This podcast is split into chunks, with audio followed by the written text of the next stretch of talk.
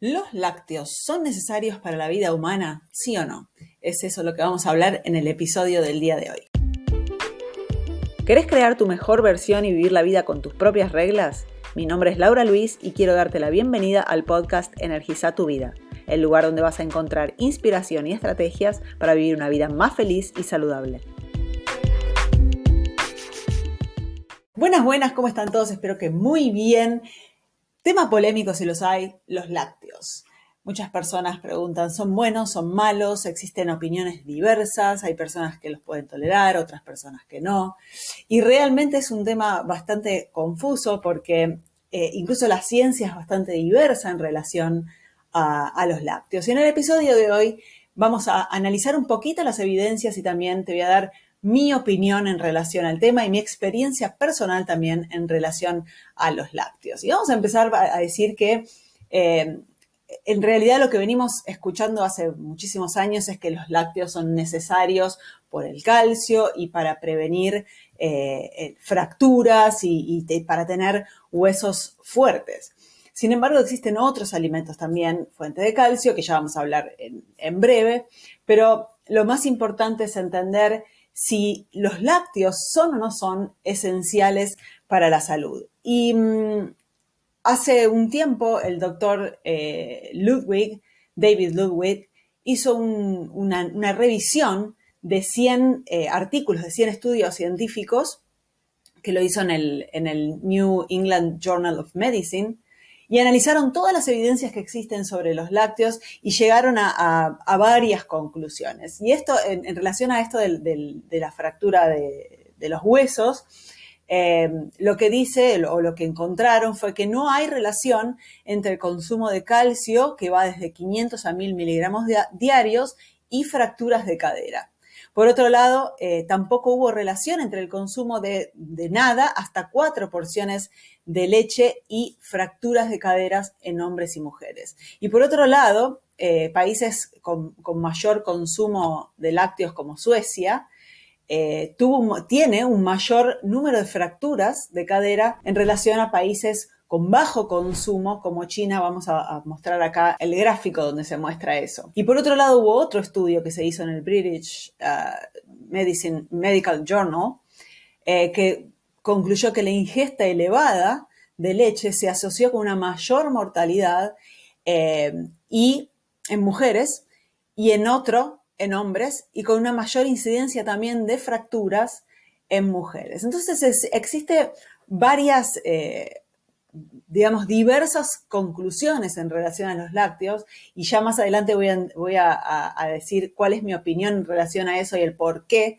creo que, existen esas diferencias y por eso todo el mundo está confundido si debo o no debo consumir eh, lácteos y realmente es algo, es algo confuso.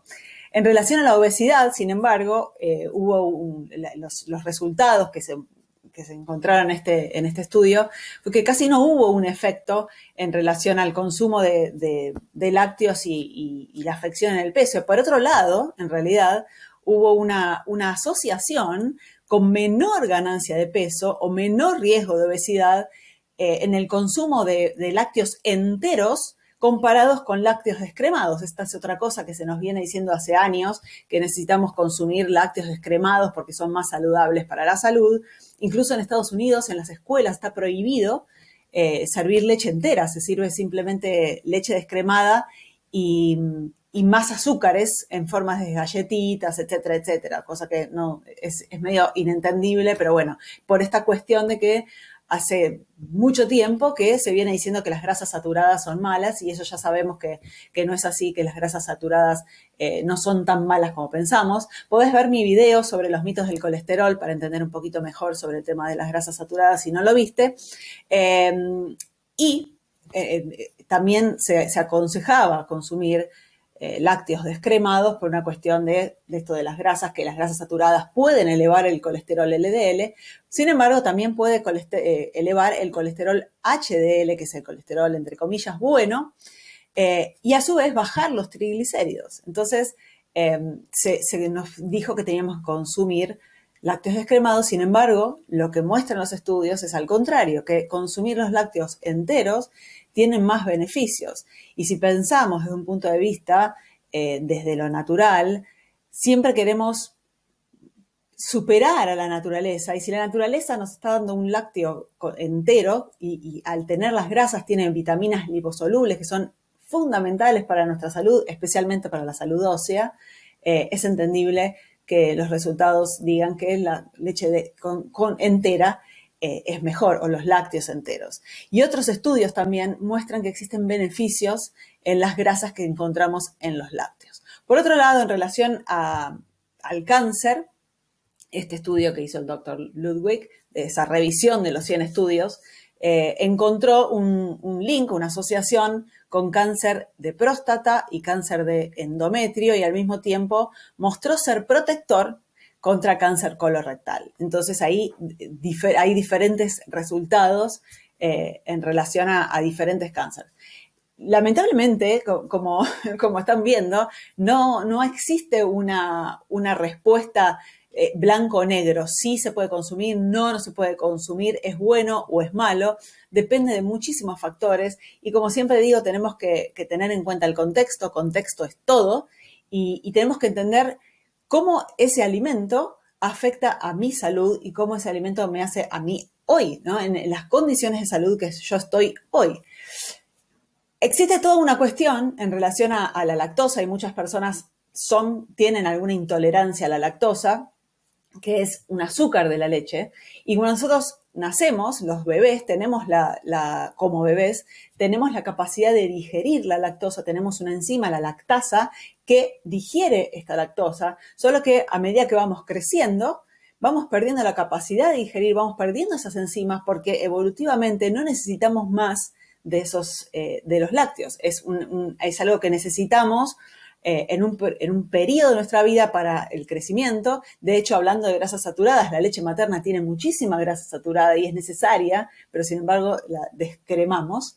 Eh, entonces es necesario en ese primer periodo, después no es necesario, ya no, evolutivamente no tendríamos la necesidad, entonces el cuerpo, la naturaleza es inteligente y dejamos de, producir esa, esa, enzima. Pero no es el único problema la lactosa, ¿sí? Hay, hay algunos síntomas de, de, esta intolerancia a la lactosa, como em, mucosidad, eh, tal vez problemas de, infecciones de oído, eh, distensión abdominal, necesidad de ir al baño, diarrea o constipación, em, sí, gases. Entonces son algunas, algunos signos de que tal vez los lácteos no nos estén cayendo bien y que tengamos algún tipo de intolerancia. Y muchas personas tienen estas hemorroides, también tienen estos em, estos síntomas, acné, eh, tal vez algunos problemas hormonales como ovario poliquístico, en fin, eh, problemas o dolores menstruales, todos esos están asociados a eh, intolerancias a los lácteos, pero no solamente a la lactosa. Existe también la proteína, una de las proteínas de la, leche, que es la caseína, y que muchas personas tienen alergia o intolerancia a esas, a la caseína, y que produce inflamación eh, también y muchas personas no lo saben. Yo, por ejemplo, tengo eh, alergia a la caseína y no lo sabía. Eh, bueno, hice un test y, salió esa alergia. Pero, en fin, no es solamente la lactosa. Y la caseína, existen diferentes tipos de caseína. La, leche de vaca o de la mayor cantidad, de la mayor, de la mayor parte de, de, las razas de las vacas, tienen caseína A1, se llama A1, que es la que se considera más alergénica y más proinflamatoria. Y por otro lado está la caseína A2, que es de otros animales, como la cabra o leche de búfalo, por ejemplo, y también de vacas de Jersey. Eh, esa caseína es caseína A2 y tienden a tener menor eh, efecto proinflamatorio. En mi caso yo no tolero ninguna de las dos, eh, pero bueno, hay gente que se da mejor con la, caseína A2 que con la A1, ¿sí? Entonces, repito, la A2 está en, los lácteos de cabra, de búfala y de vacas Jersey.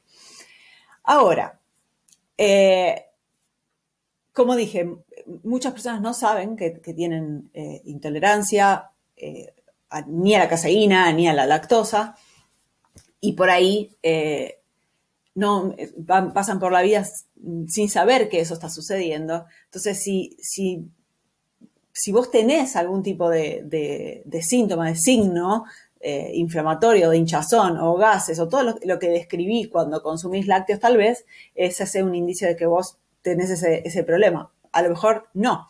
Pero eh, hay estudios también que demuestran que el, o sea, para quienes no tienen una, una intolerancia, una alergia obvia, el consumo regular de los lácteos puede predisponer a alergias y, predisponer a respuestas inmunes que nos lleven a, una, enfermedades, enfermedades autoinmunes.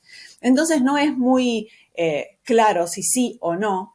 Lo que yo te puedo, decir según mi, opinión y mi experiencia de 11 años viendo eh, e, esta cuestión de, personas que tal vez dejan los lácteos y tienen muchas mejoras, es que em, si tenés sospechas, dejar los lácteos durante 30 días te va a dar el indicio de, cómo tu cuerpo responde eh, al, lácteo o no. Si lo removes por, 30 días y te sentís mejor y, síntomas que tenían desaparecen, bueno, eso puede ser un indicio de que tal vez no te estaban haciendo tan bien. Y creo que el consumo regular no es lo más indicado, ¿sí? Pero esa es mi opinión personal y, en, relación a lo que vengo viendo hace años y de lo que dicen eh, eh, este último estudio que, acabo de, describir. Por otro lado, creo que también tenemos que siempre considerar, como dije al principio, el contexto. Contexto es todo. Y tenemos que considerar también nuestra genética. Personas de países eh, nórdicos tal vez tuvieron más, mayor exposición a los lácteos y mm, históricamente, genéticamente, y se dan mejor, ¿sí? Pero eh, personas que no tuvieron esa exposición, no. Y por otro lado existe algo muy importante, eh, que creo que, en mi opinión, creo que es lo que más hace con que eh, tengamos estas, estas alergias, estas intolerancias, que em, la pasteurización, que en la mayor parte de los países es obligatoria, hay países donde no, donde los, lácteos se pueden consumir, es legal consumir lácteos y comercializar lácteos sin pasteurizar. Cuando no pasteurizamos, los lácteos tienen enzimas que nos ayudan a digerir esos lácteos. Al pasteurizarlos, no tenemos esas enzimas y nosotros tampoco las tenemos en el cuerpo, entonces sí, eh, producen respuestas inmunológicas que nos llevan a alergias e incluso hasta enfermedades autoinmunes, enfermedades inflamatorias, etc. Entonces creo que lo que hicimos también con los lácteos, esa pasteurización y la industrialización, hace con que eh, seamos más sensibles y no los toleremos también. Y también creo que en muchos casos la exposición temprana a, los lácteos de vaca y de, otros animales que no sea humano, ¿sí? de que no sea la leche materna, eh, hizo con que eh, eh, tal vez lleguemos a esta, intolerancia.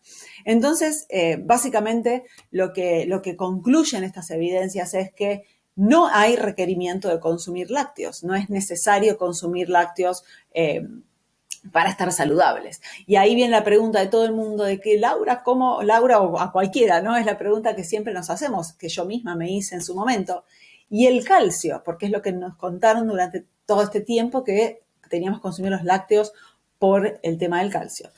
Sin embargo, como dije al inicio, el calcio está presente en muchísimos otros alimentos como semillas, eh, frutos secos, verduras de hojas verdes, brócoli, eh, bok choy, berro todas las verduras tienen eh, eh, calcio y muchas veces más biodisponible, más absorbible por el cuerpo que a, partir de los lácteos. Entonces, no sería, los lácteos no serían eh, un requerimiento para, para, estar saludables, el, el, calcio sí, sin embargo, que lo podemos obtener de otros alimentos. Entonces, mi conclusión es, si vos te das bien con los lácteos, no tenés ningún problema de salud, no tenés ningún problema inflamatorio, tal vez puedas llegar a consumirlos. Si ese es el caso, eh, me parece lo más inteligente consumir lácteos enteros y no descremados. Y por otro lado, lácteos que estén fermentados, porque cuando fermentamos los lácteos, los azúcares eh, son consumidos por las bacterias que, fermentan ese lácteo y eh, va a tener menos lactosa el lácteo, entonces lo vas a poder digerir tal vez mejor. Si tenés ya intolerancia, no.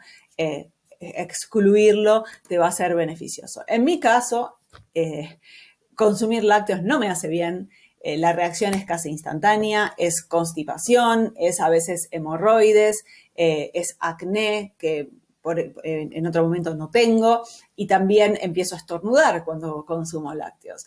Tami, por ejemplo, le salen granos instantáneamente, casi al día siguiente se levanta hecho una, una flor en la cara llena de granos y al mismo tiempo le da diarrea. Entonces, todas esas cosas que tal vez tomamos como normales, las podemos ir asociando y, remover los lácteos. Y eso fue lo que yo hice en su, en su momento cuando no sabía que tenía esta intolerancia a la lactosa. Y, parte de lo que hice cuando tuve, tenía esas migrañas horrorosas fue dejar, eh, eliminarlos por 30 días y ahí me di cuenta cuál era el impacto que estaba teniendo eh, en mi salud. Entonces, em, en relación a, esto de la pasteurización también, yo sé que en, Argentina no es legal consumir lácteos eh, sin pasteurizar y no estoy recomendando eso, estoy simplemente trayendo los hechos de que hay, hay evidencias que los lácteos sin pasteurizar se digieren mucho mejor y de hecho en compartiendo mi experiencia personal cuando fui a Holanda consumí quesos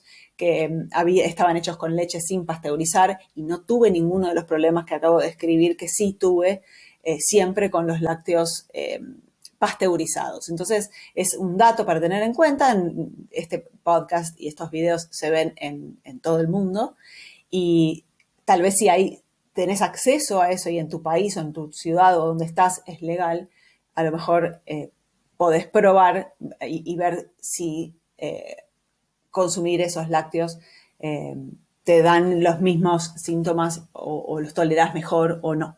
¿sí? Entonces, de nuevo, creo que es una cuestión de bioindividualidad, de, de genética, de, exposición y también de la microbiota intestinal, de cuál es la salud de la microbiota intestinal, cómo está, porque muchas veces no está saludable y los lácteos pueden em, empeorar o pueden despertar una respuesta inmune, entonces es mejor no consumirlos.